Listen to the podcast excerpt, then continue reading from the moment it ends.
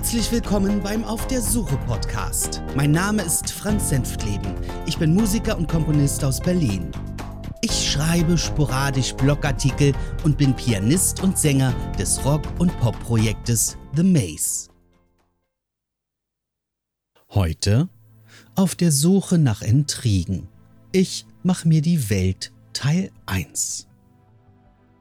Liebe Hörer, Heute möchte ich eine neue kurze Reihe einer Geschichte beginnen, die den ursprünglichen Anstoß gab, überhaupt etwas aufzuschreiben. Das Manuskript dazu hatte ich für eine lange Zeit nicht mehr in der Hand. Ich wollte nicht mehr daran denken, mich nicht damit beschäftigen. Ich werde dabei immer sehr emotional und empfinde die Inhalte selbst heute noch recht aufreibend, wenn ich darin lese. Aber wie es so ist, beim Durchstöbern des Computers stoße ich auf diese Datei immer wieder. Selten öffnete ich sie, noch seltener las ich ein paar Zeilen darin. Diese Aufzeichnung schloss ich ab, circa ein Jahr bevor ich Jörg, den Musical-Initiator, das erste Mal traf. Die Suche nach Jameson, wie ich dieses Projekt nannte, hatte noch nicht begonnen. Vor nicht allzu langer Zeit war es wieder soweit. Diesmal vertiefte ich mich in den Zeilen, las weiter und entschied, diese Aufzeichnung ein letztes Mal aufzuarbeiten, in eine Hörfassung zu bringen. Für mich, für meine Familie und für all diejenigen, die es interessiert. Ich dachte bereits vorher darüber nach, während ich an der Dokumentation für Jameson arbeitete. Aber diese Überlegungen verwarf ich, weil die Inhalte nicht in einer oder in zwei Folgen Platz gefunden hätten. Sie ist umfassender. Auf der Suche nach Jameson ist erzählt und beendet. Nun ist es Zeit für Neues. Natürlich werde ich, wie bereits vorher, auch zwischendurch andere Inhalte publizieren. Aber genug der Rede, ich beginne mit dem Ende. Der letzte Tag. Nun stehe ich hier die Wände wirken kahl, trotz einiger Schränke, Gerätschaften und diversen herausragenden Hähnen. Kaltes, gedimmtes Licht verteilt sich von den kleinen Neonröhren spärlich im Raum. Man sieht nur das Nötigste. Die Hauptbeleuchtung ist aus, die Fenster geschlossen und die Lamellenvorhänge sind zugezogen. Es ist früher Abend. Die herumstehenden Maschinen geben keinen Laut mehr von sich. Sie sind abgestellt. Es herrscht Stille. Bevor wir hier eintraten, bekamen wir alle sterile Kleidung in die Hand gedrückt. Wir zogen uns um. Die Situation gestaltet sich unwirklich.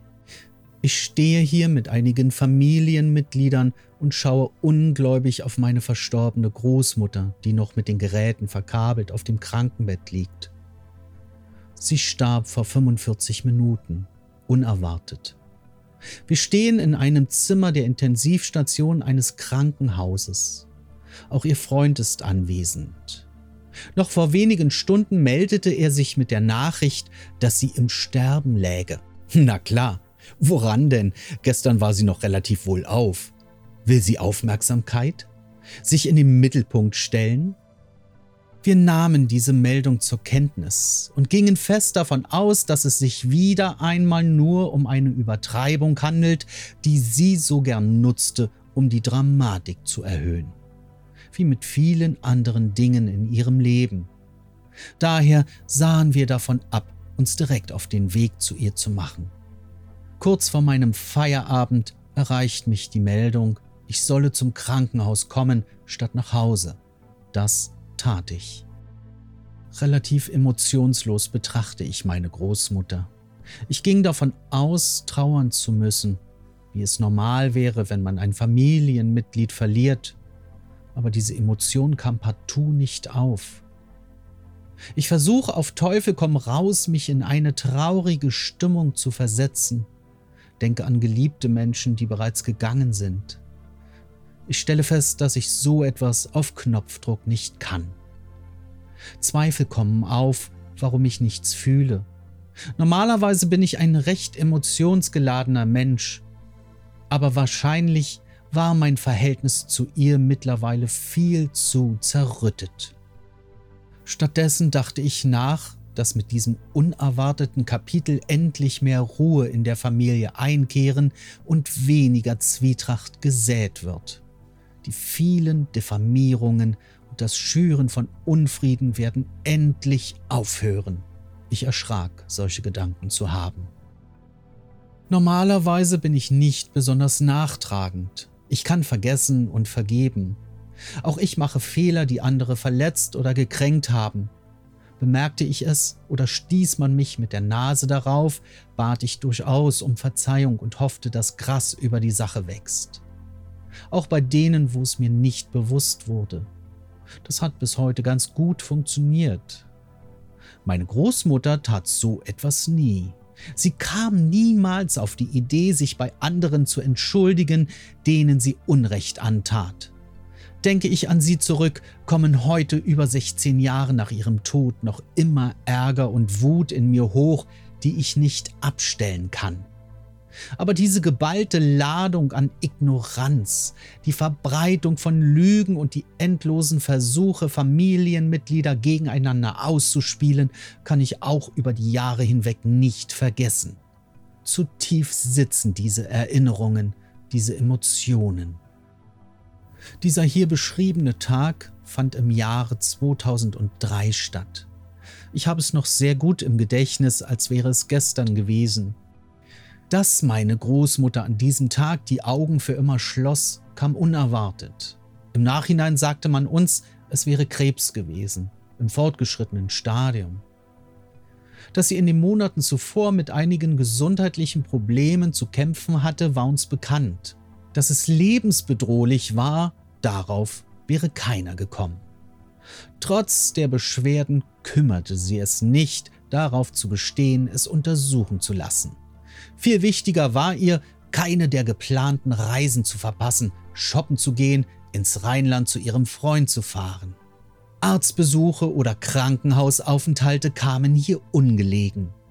Sie starb an ihrer Krankheit, aber vorrangig durch ihre Wesenszüge, der Ignoranz und Falschsetzung ihrer Prioritäten. Wahrscheinlich hätte sie in der Zeit der ersten Beschwerden eine gute Überlebenschance gehabt, wäre sie rechtzeitig behandelt worden. Jetzt war es zu spät. Das Handeln und Auftreten meiner Großmutter gab damals den Anlass, erstmals etwas niederzuschreiben, das mich beschäftigte. Dinge, die mich buchstäblich um den Schlaf brachten und einen gewissen Seelenfrieden benötigten. Es ging für mich dabei nicht um Rachegefühle oder um eine Art von Abrechnung. Es ging um Probleme, die ich auslagern wollte außerhalb meines Gehirns und meiner Gedanken. Da ich nicht selten an manchen Abenden lange wach lag und die Erinnerungen wie wild in meinem Kopf umherkreisten, musste ich ein wenig mehr Ruhe in dieses Leben bringen. Das war schwierig. Ich wusste zunächst nicht, wie ich es anstellen sollte. Wie in fast jeder Familie gab es auch bei uns Auseinandersetzungen, Streit und unterschiedliche Ansichten. Normalerweise bemüht man sich, solche Dinge aus der Welt zu schaffen, Streit zu schlichten oder Kompromisse einzugehen, um den Frieden wiederherzustellen.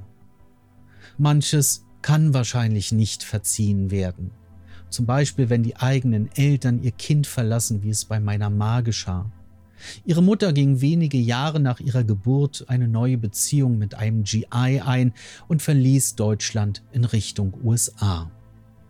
Ihr Vater war als Berufsmusiker ständig unterwegs und lebte ein eigenes Leben. Für ein Kind war da kein Platz. Somit wuchs meine Ma bei ihrer eigenen Großmutter auf.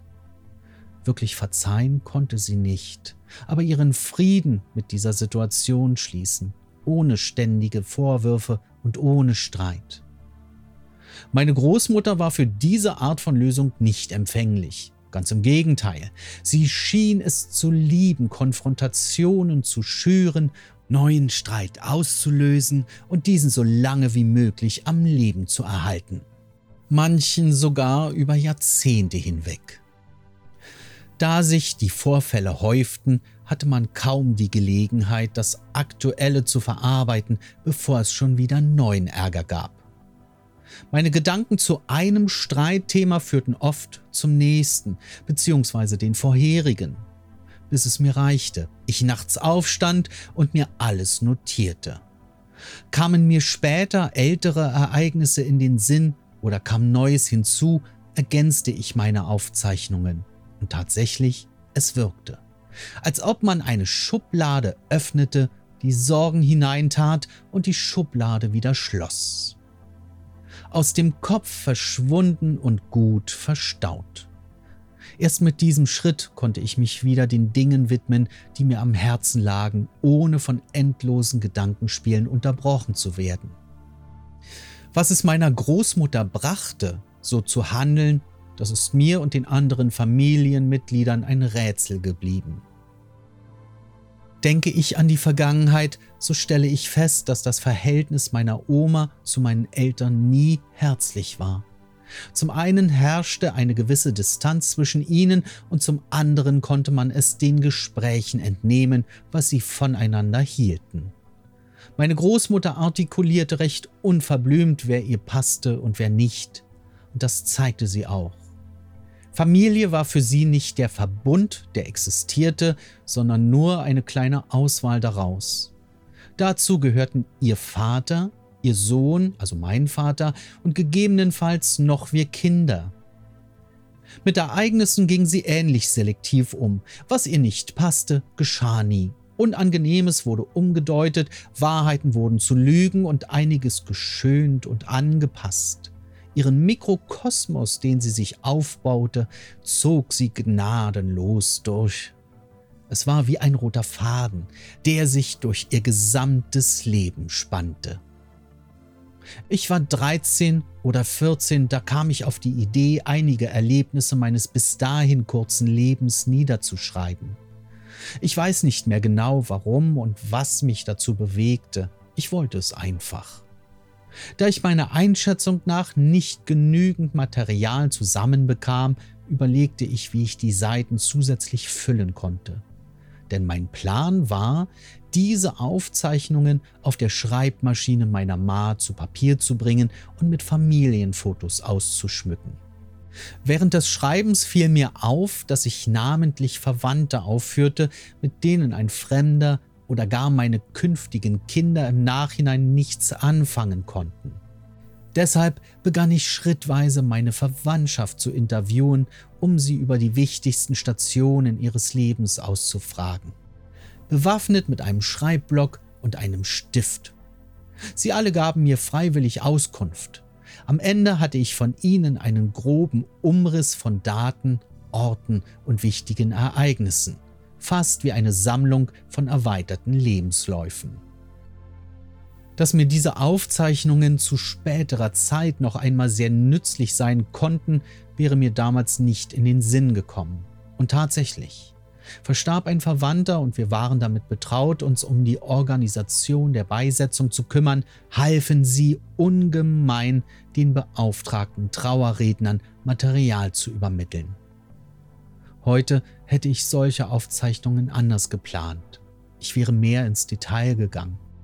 Wie haben Sie Ihre Kinder- und Jugendzeit verbracht? Wie war es in dieser Zeit, in die Schule zu gehen?